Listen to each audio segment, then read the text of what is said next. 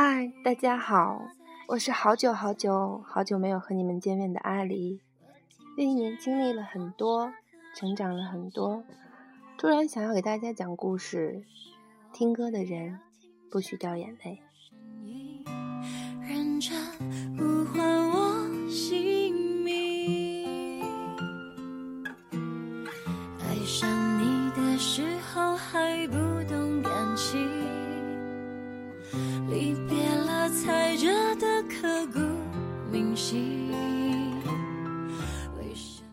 光荏苒，眨眼带走许多年。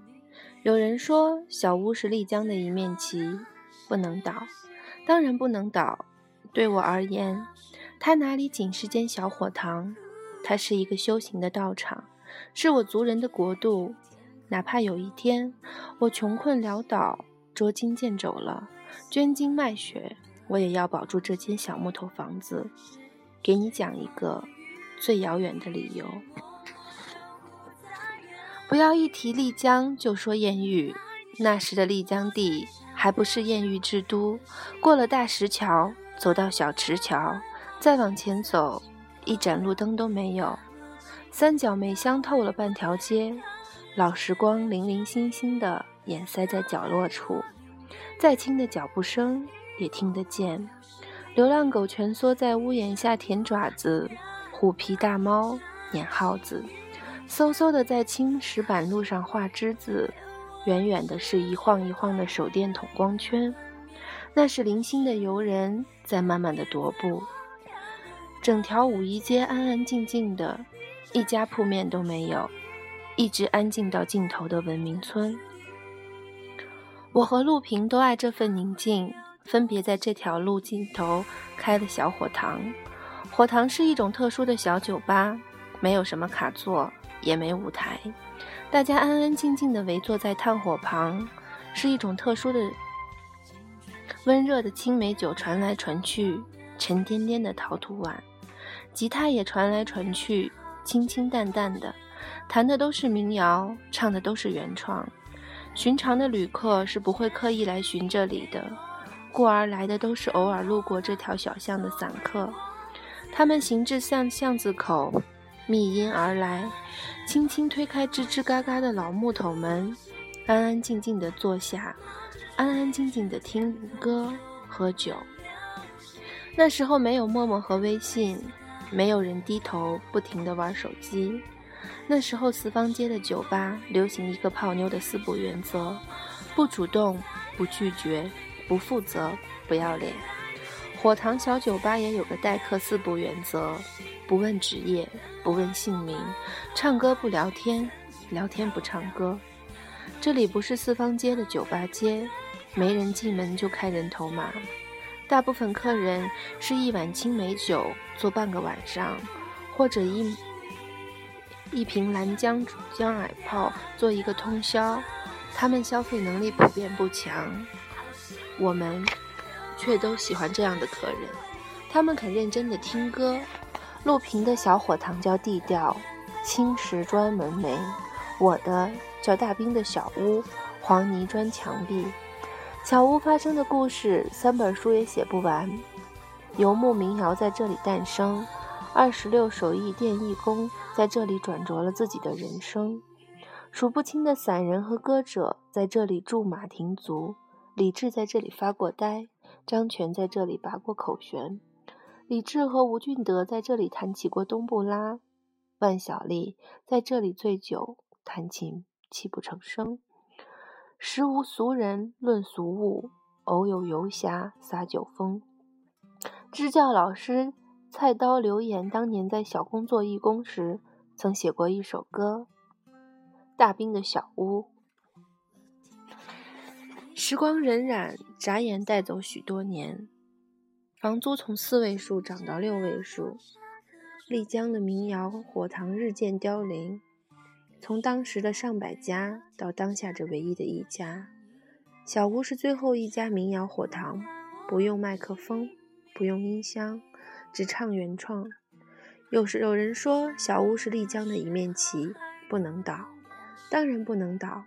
于而我而言，它哪里仅是间小火塘？它是一个修行的道场，是我族人的国度。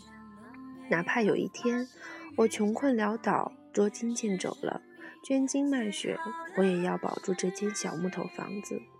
按理说，佛弟子不该执念于私，可我有九个理由守住它，守护着它。请你给我讲一个最遥远的理由。的 忘记是谁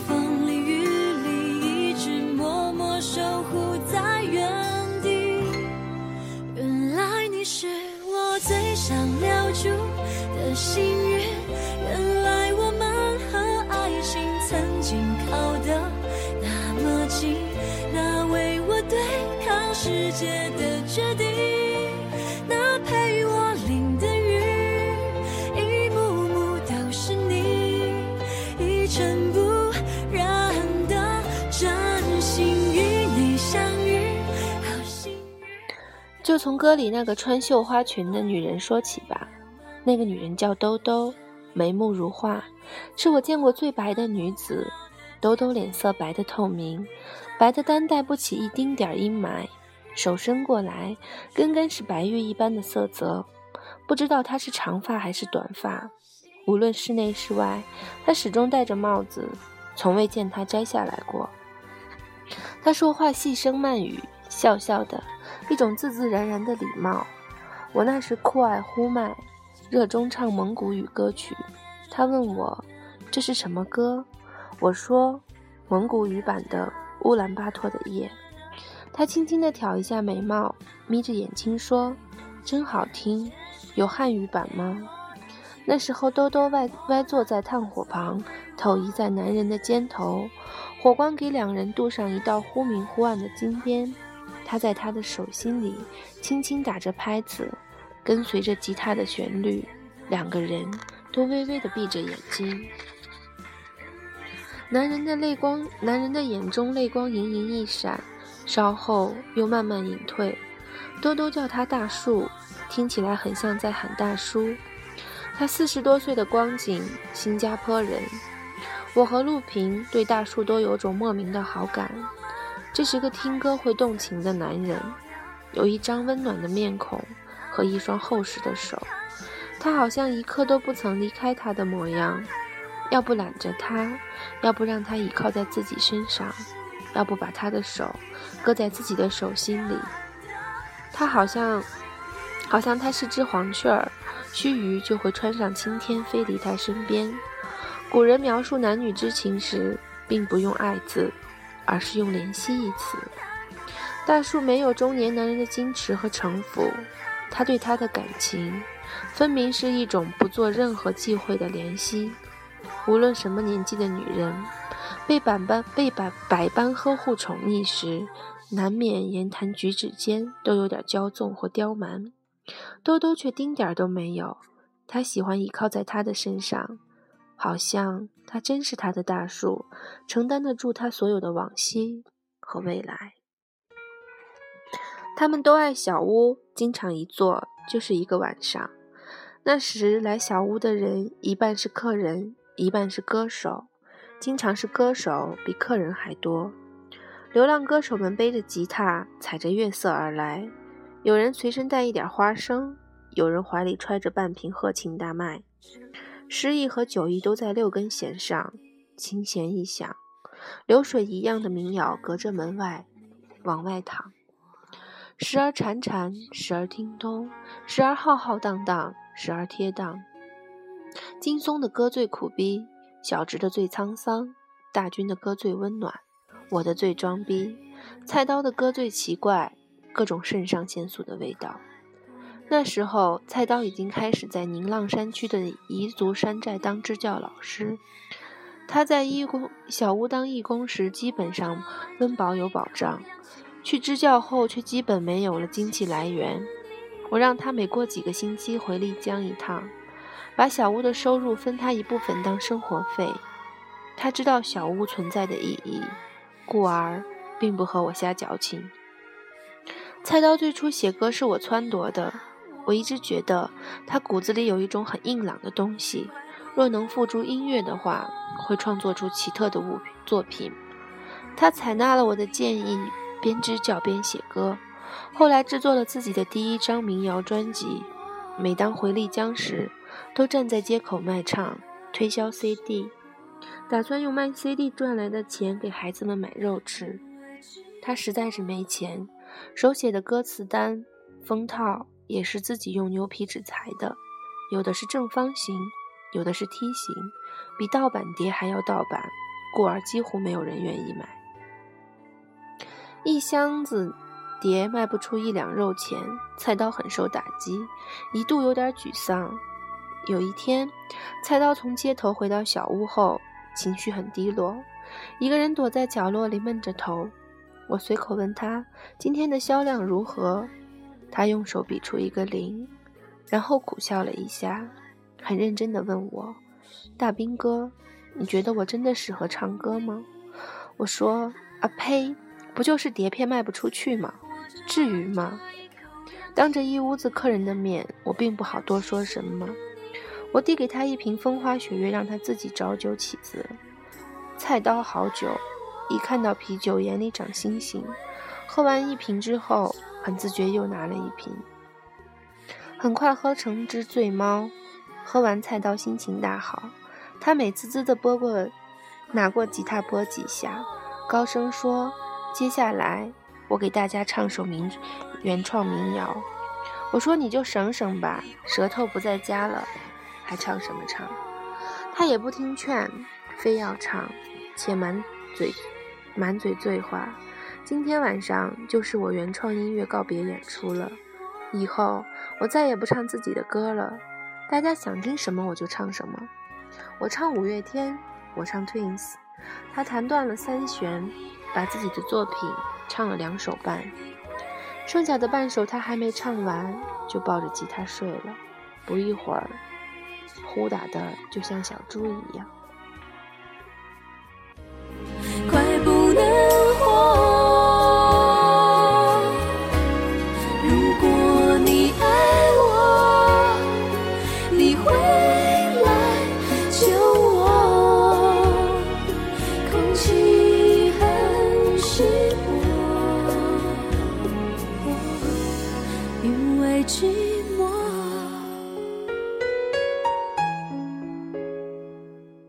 菜刀年轻，众人把他当孩子，没人见怪。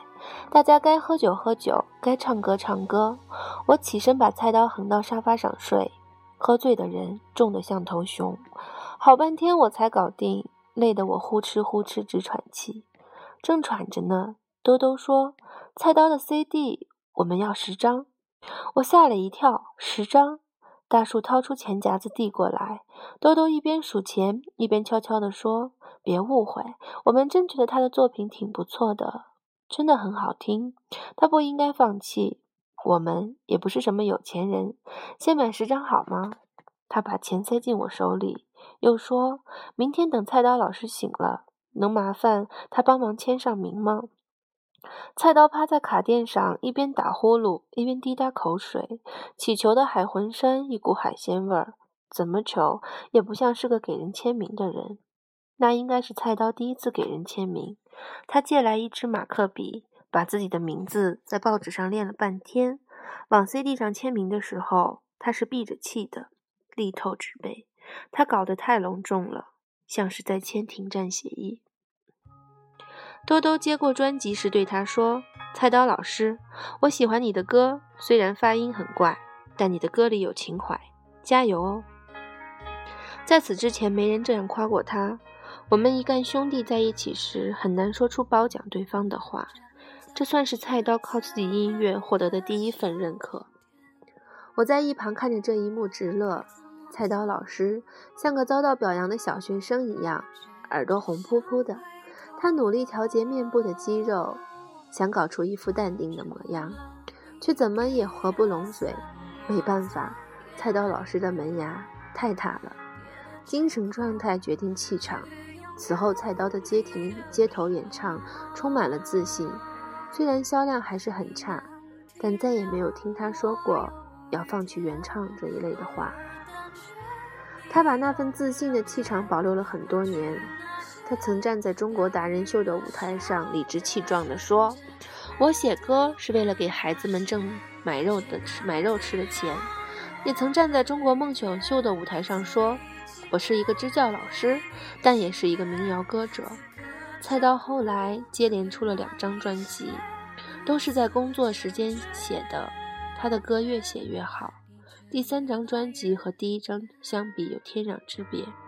慢慢的，他有了一群忠实的音乐簇拥者，也影响了不少后来的年轻人。最初唆使菜刀写歌的人是我，最初帮他建筑信心的人却是兜兜和大树。兜兜和大叔不会知道，若无他们当年种的那一点因，不会结出当下的果。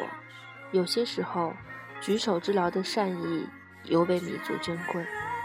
虽然我不确定他们当年买碟时是否真的爱听菜刀的歌，兜兜和大树还帮大军卖过 CD。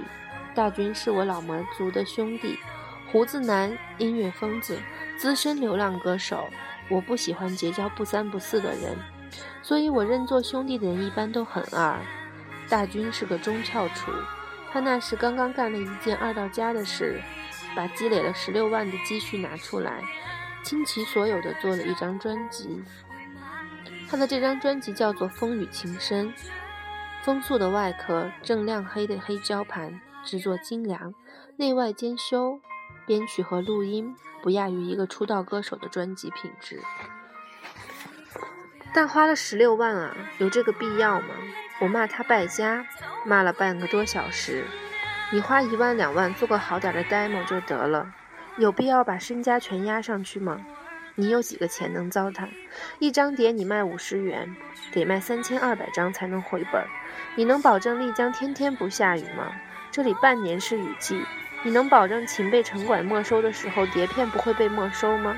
你又不需要打榜，不需要拿金曲奖，你这十六万等于是打水漂啊！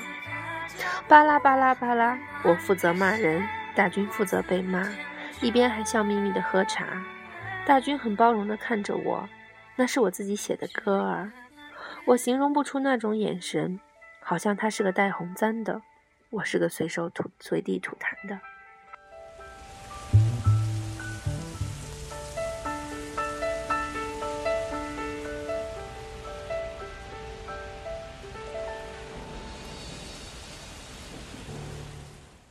新碟出来后，大军继续以卖唱为生，计划着攒够了钱再出第二张。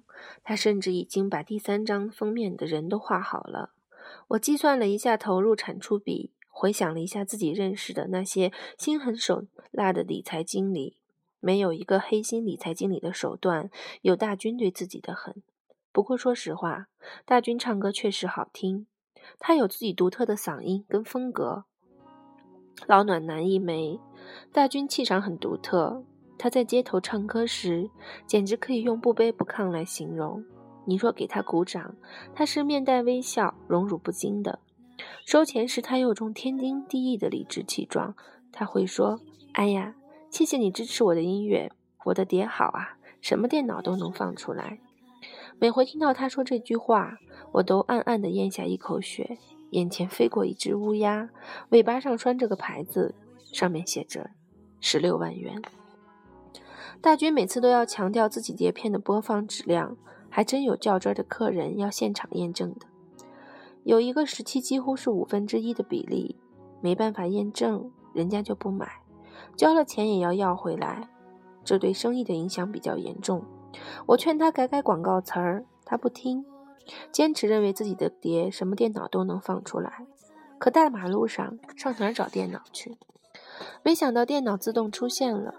不知从哪天开始，大军街头卖唱时，兜兜和大树天天报道。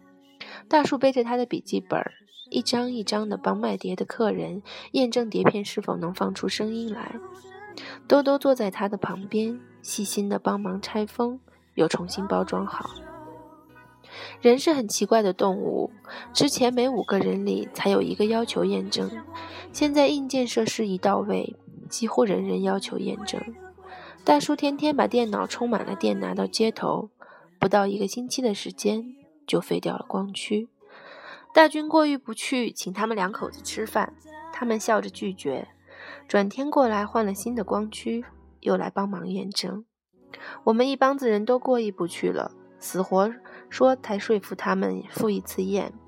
席间推杯盏，换盏相谈甚欢，一个不留神，他们悄悄买了单。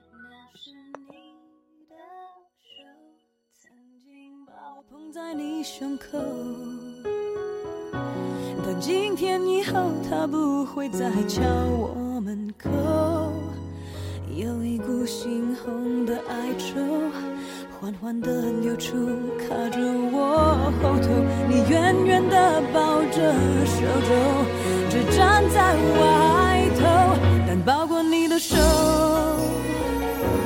还能放在谁背后？你想过没有？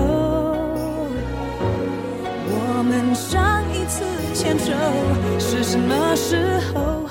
然后没有然后，再挥挥手，抱过你的手。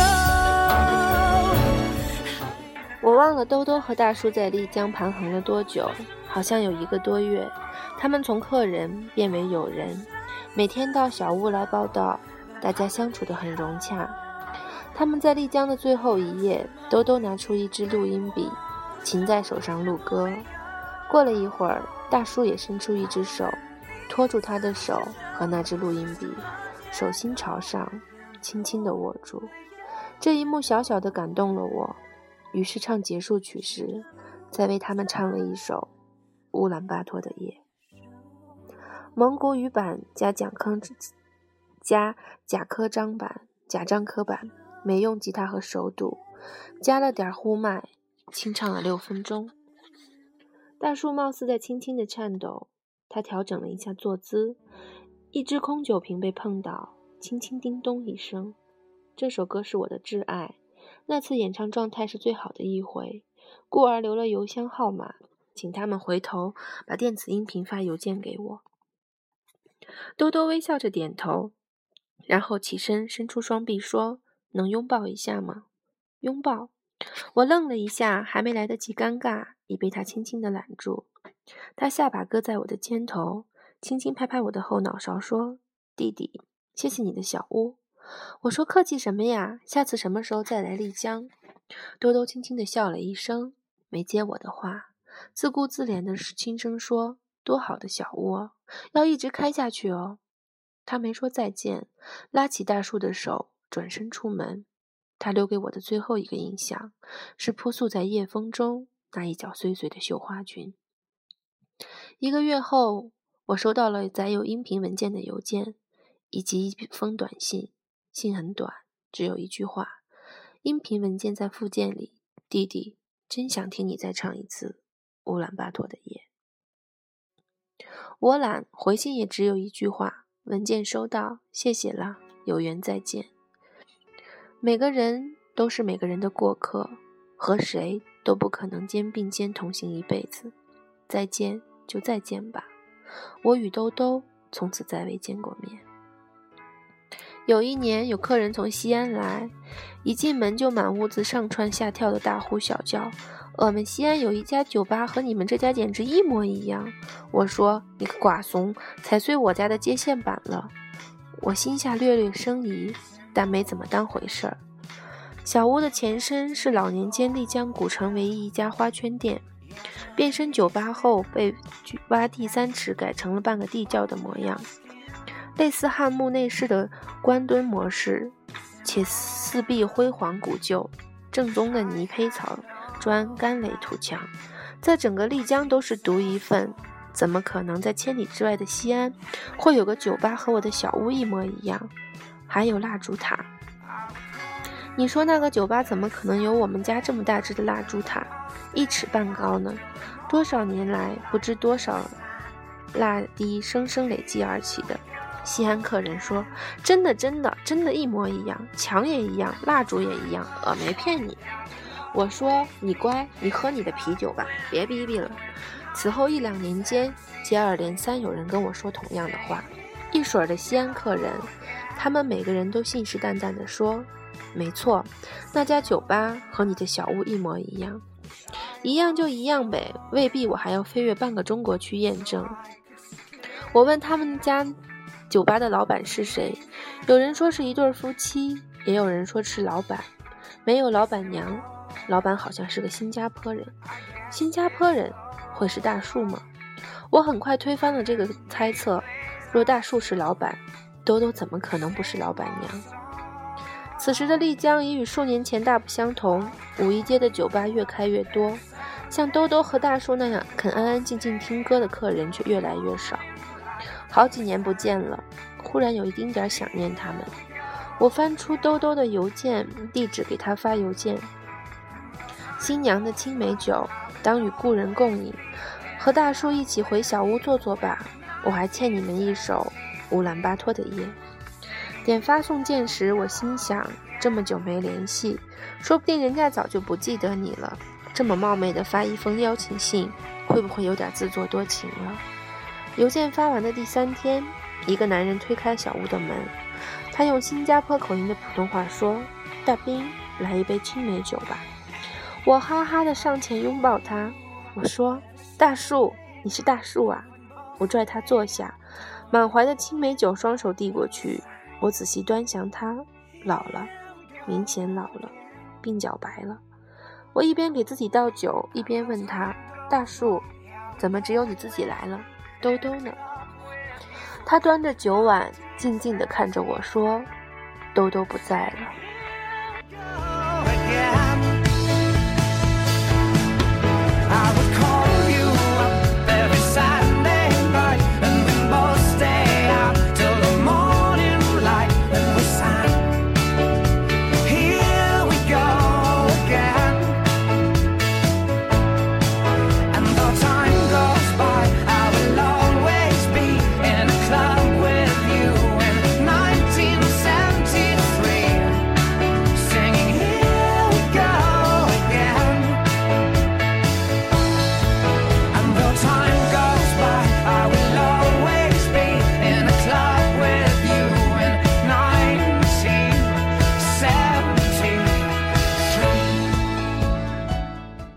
兜兜和大树的那次丽江之旅是他此生最后一次远游。大叔和兜兜最初是异地恋，大叔工作在广州，兜兜那时做独立撰稿人，居住在西安。两人的缘分始于一家征婚网站，在旁人看来，故事的开端并不浪漫。他们没有在最好的年纪遇见彼此。兜兜遇见大树时已近三十岁，大树已过不惑之年。大树从小是家中的骄傲。在新加坡读完大学后，在美国拿了 MBA 硕士学位，之后辗转不同国度当高级经理人。人到中年时，受聘于广州一家知名外企，任财务总监。在遇见兜兜之前，他把大部分的精力倾注在事业打拼上，生活基本都围着工作展开。两人都是情感晚熟的人，在遇到对方之前，两人好像都不约而同的等待。从年轻时一直宁缺毋滥的青春尾端，直到对方的出现，很多事情很难说清。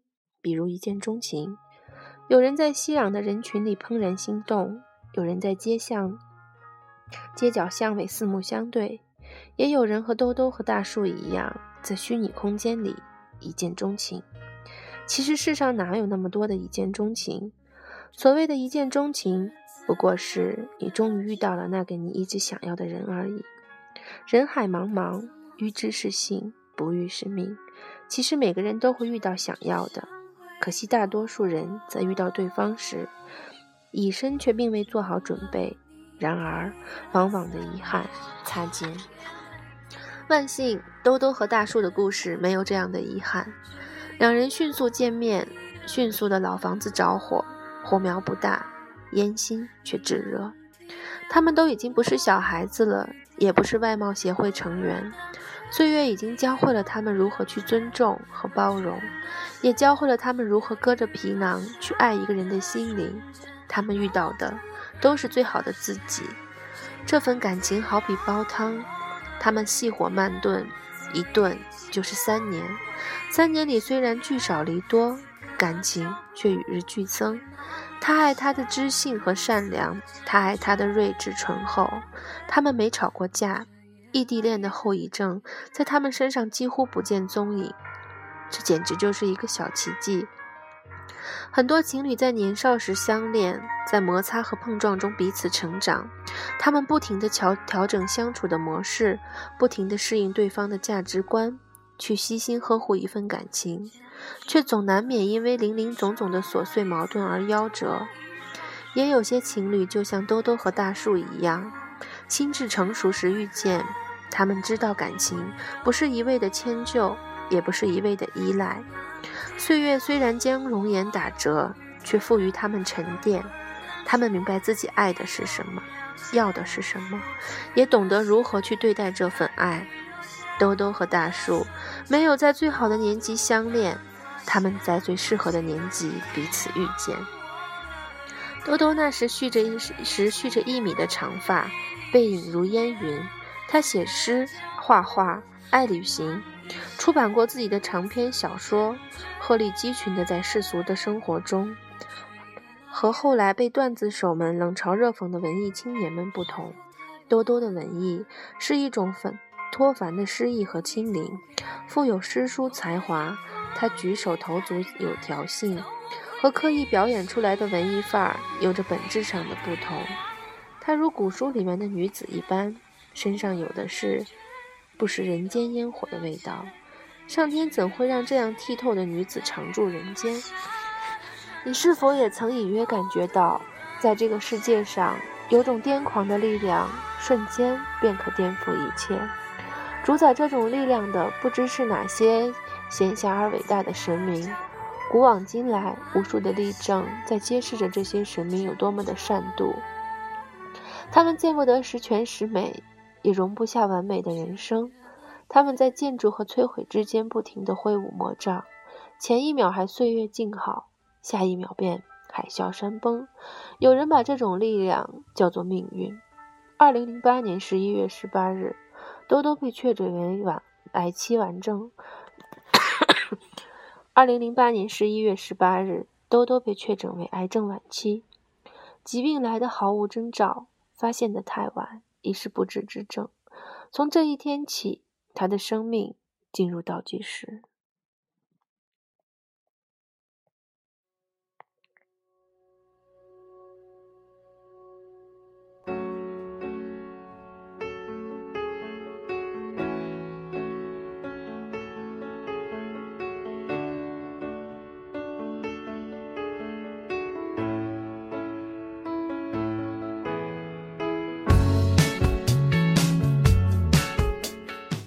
兜兜没崩溃，独自坐了一夜后，他坦然接受了这一现实。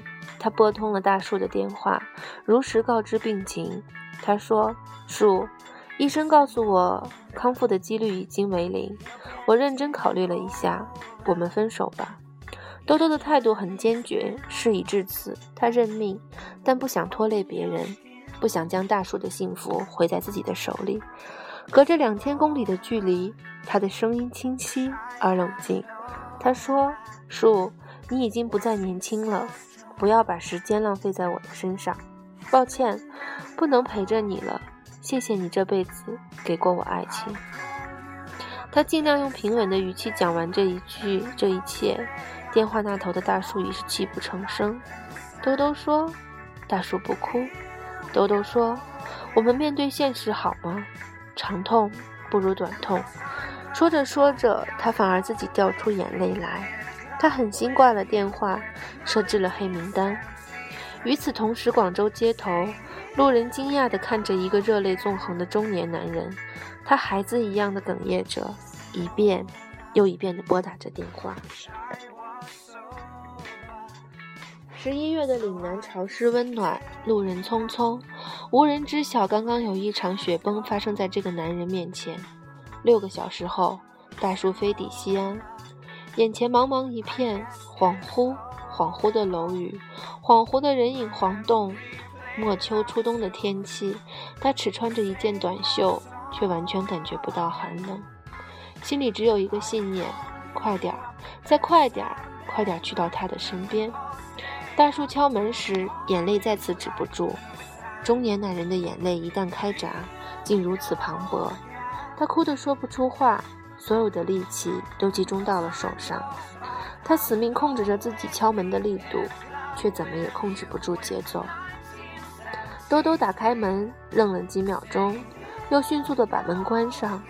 随着大门砰的一声响，他的坦然和冷静都崩塌了。他不知道该去如何面对他，只是一味地用手抵着门门板。树，你为什么要来？大树强止住哽咽，把嘴贴近门缝。偷偷开门吧。一切都会好起来的，有我在，你不要怕。偷偷说：“树，我不会好了，我自己可以面对的。你快走吧，忘了我吧，我们都不是孩子了。你不要再犯傻。”声音隔着薄薄的一层门门板传出来，却好像隔着整个天涯。大树喊：“多多开门吧，我等了四十多年才遇到你，没有什么比你更重要。”他用力的砸门，大声的喊，半跪在地上，紧贴着门板，不停的央求。几十年来，从未有过的情绪失控，让他变成了自己都不认识的陌生人。门的背后，兜兜不停的重复着：“你不要犯傻，树，你不要犯傻。”几个小时过去了，十几个小时过去了，天亮了又黑，大树晕厥又醒来。临走时，嗓子已失声。他没能敲开兜兜的门。都说时间能改变一切，消除一切，埋葬一切。兜兜相信时间的魔力。他祈求大树不要犯傻，唯愿他如常人一样，在命运面前减生，理智的止步，明智的离去，然后把一切交予时间。结局既已注定，那就早点忘记我，早点好起来吧。他时日不不多，只剩下这一种方式爱着他。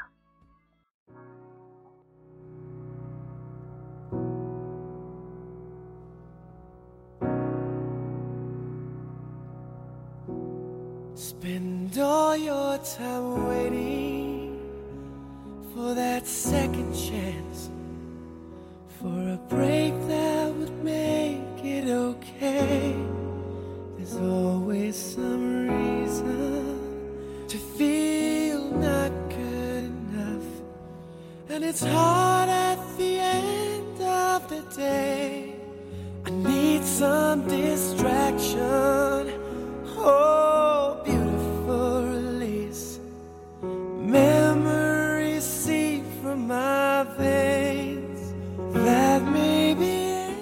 兜兜万万没想到大树也只给自己剩下一种方式一个月后大树辞掉了广州的工作将全部家当打包搬到西安，这是他事业上最黄金的时期，资历、名望、社会地位、高收入，他通通不要了。不惑之年的男人疯狂起来，竟比二十岁的男生还要一往无前。他只要他。大叔没有再去敲门，兜兜已经入院。他百般打听，来到他的病床前，他装睡，不肯睁眼。兜兜。我们能心平气和地聊聊天吗？他坐下，指尖掠过他的脸颊，他轻声说：“我们在一起三年了，难道我会不知道你在担心什么吗？你放心好吗？我向你保证，我将来的生活我自己会处理好的。”兜兜，我们的时间不多了，不要再撵我走了。他捉住他的手：“你在一天，我陪着你一天。”陪你一辈子，无论这辈子你还剩多少时间。泪水深处紧闭的眼，兜兜挣脱不开他的手，哭着说：“树，你傻不傻？”大树却说：“兜兜，我们结婚吧。”二零零九年六月二十八日，两人在西安结婚，事情变得简单了起来。死神给你指明了道路的终点。他爱人在身旁说：“来，我陪你走完这条路，好像突然没有那么艰难了。”多多的身体状况越来越恶化，一天比一天苍白羸弱。遵医嘱，他开始住院静养。大叔二十四小时陪着他，医院的生活单调，两人的话都不多，有时候都是默默地看着对方，看着看着，掩不住的笑意在眉角开开。他打针，他替他痛，医生叮嘱他的每一句话，他都当圣旨去遵守，比护士长还要护士长。所有人都明白，不会有什么奇迹发生了，但大叔认认真真的去做，就好像一切还有希望。有一天，大叔帮他切水果，多多从背后揽住大树的腰，他说：“树，趁着我还走得动，我们去旅行吧。”他告诉大树，从二十世纪九十年代末起，自己一个人旅行过很多地方。漫长的旅行中，他曾经遭遇过一个奇妙的小城，在那里，人们放水洗街，围火打跳。零星的背包客拎着啤酒，走在空旷的青石板路上。马帮的骆驼叮咚响，流浪歌手的吉他在午后的街头会传得很远很远。他说：“树，你知道吗？”从二零零五年我刚认识你的那一天起，我就梦想着有一天能和你定居在那个小城，安安静静的一直到老。如今这个梦是无法实现了，但我想和你一起去晒晒那里的月亮。兜兜说：“大树，你帮我去搞定医生好吗？”兜兜此生最后一次旅行去的丽江，他已经很虚弱了，坐久了会眩晕，稍微走快一点就会气喘。大叔揽着他，给他依靠的支点。两个人站在玉龙雪山前吹风，坐在民谣小火塘里听歌。烛火映红了每个人的面庞，唯独一抹红的是他那一脸的苍白。木吉他叮咚流淌的间隙，他附在他的耳畔说：“真好听哦，树。这个世界上好听的声音真多，我们支持他一下，买一下他的专辑好吗？”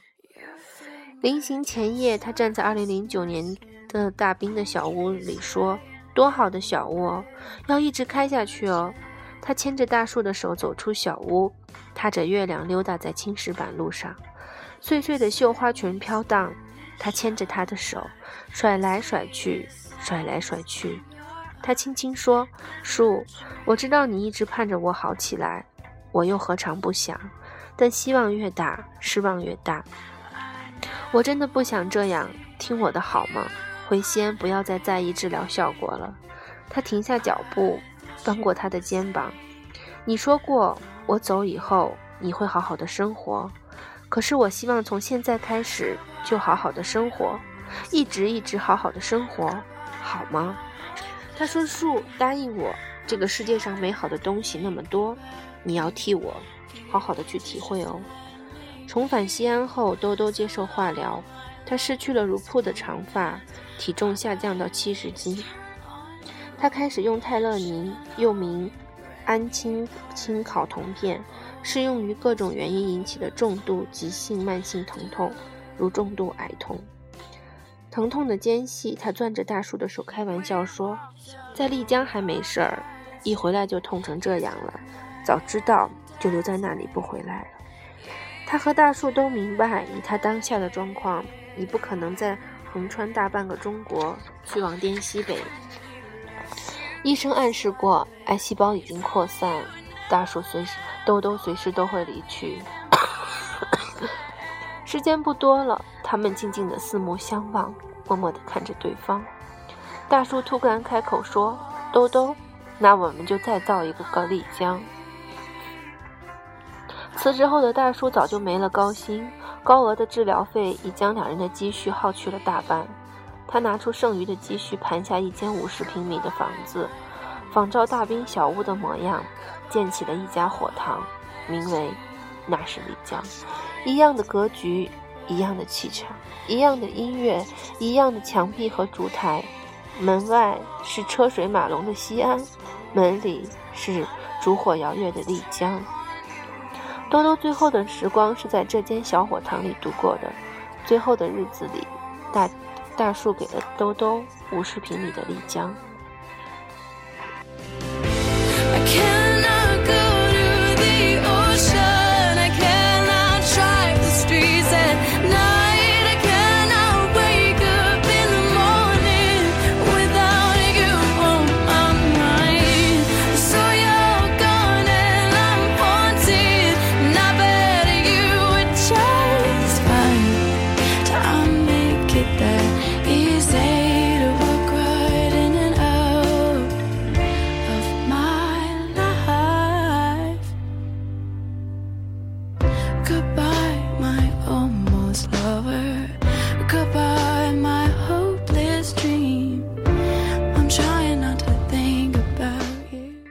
大树独行丽江赴约的几年后的几年间，我曾数次路过西安，每次都会去那时丽江探望他。那时丽江坐落于西安书院门旁的巷子里，招牌是倒着挂的。兜兜走后，大树悉心打理着那里的一切。两个人的丽江，如今是他一个人的西楼。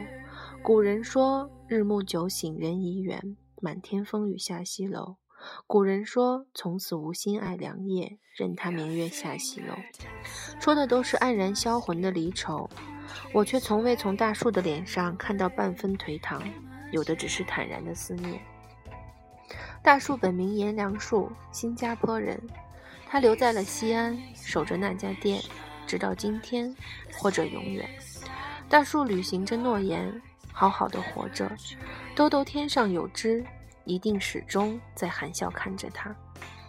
兜兜生前主动签署了遗体捐赠书，陕西省自愿捐助遗体的第一人。他在日记里说：“我有癌症，身上可用的器官只有眼角膜，但我的身体身体可以捐赠给医学机构去做研究，这样自己可以发挥点作用，比让人一把火烧了更有意义。”兜兜毕业于西北大学新闻系，是于二零一零年十月二十二日。他的真名叫陆林杰。命运对他不公，他却始终用着他的方式善待着身边的世界。兜兜当年用录音笔录制的那首乌兰巴托的夜，我收录进了自己的民谣专辑 CD 中。一刀未动，一针未剪，第四分二十二秒。大叔碰倒一只空酒瓶，叮咚一声响。我偶尔也会在小屋里唱起那首乌兰巴托的夜，无论旁人为何不解，唱这首歌时，我一定要坚持关掉灯，全场保持安静。谁说话立马撵出去，我傲娇，怕惊扰了老朋友的聆听。兜兜，我知道你曾路过路过小屋，只不过阴阳两隔。我肉眼凡胎看不见，但你应该听得到我在唱歌吧？在路过小屋时进来坐坐吧。如果人多的话呢，咱们就挤一挤，这样暖和。咱们和当年一样，围起炉火弹老吉他。大军啊，陆平啊，菜刀啊，金松啊，咱们轮流唱歌。大军生了两个孩子了。他还是每天坚持用自己卖唱的钱给老婆买一条花裙子。他和以前一样，天天晚上都会坐着小屋坐一会儿。菜刀还是穿着那件海魂衫。宁浪的彝族小学之后，他又组建，他又组织援建了格德格的藏族小学。他现在是支建老师，支教老师里唱歌唱得最好的。我还是老样子，没出家，没去成布宜斯诺爱丽丝。秉性没改，脾气没改，讨厌的人，讨厌我的人和喜欢我的人和以前一样多。若非要说变化的话，只有一个，不知为何，最近两年越来越喜欢回味往事。哈，是快变老了吗？当年你曾给过我一个拥抱，轻轻地拍着我的后脑勺，喊过我一声弟弟。你说，多好的小窝，要一直开下去哦。这句话我一直记得。这些年，越来越多的人说丽江变了，更商业了，小屋也变了，开始收酒钱了。我懒得解释，也不想解释。不管在游人眼中，当下的丽江多么虚华浮躁，人心有多么的复杂，房租有多么的天价，在我的心里，丽江都从未改变过。其实，你我眷恋的真的是丽江吗？或许只是一个叫做丽江的丽江而已吧。世间美好的东西，每个人都有责任恪尽本分的去袒护好它。我懂得，我懂得，我会尽力留住这间小屋的六道图书，六道殊途。不管你如今沉浮在哪一方世界，这算咱们之间的一个承诺吧。兜兜，大树，大树，兜兜。我一边想着你们的模样。一边写下这些文字，一边不自觉地哼唱起来了呢。好，好吧，好吧，唱歌的人不许掉眼泪。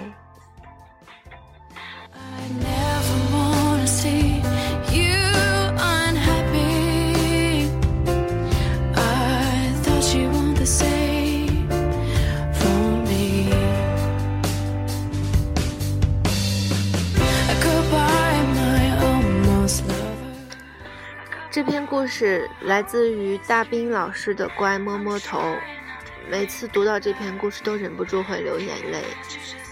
特别喜欢他说过的一句话：“不要那么孤独，请相信，这个世界上真的有人过着你想要的生活。”愿你我带着最微薄、微薄的行李和最丰盛的自己，在世间流浪。下次再见，我是你们的阿 walked along a crowded street. You took my hand and danced in the.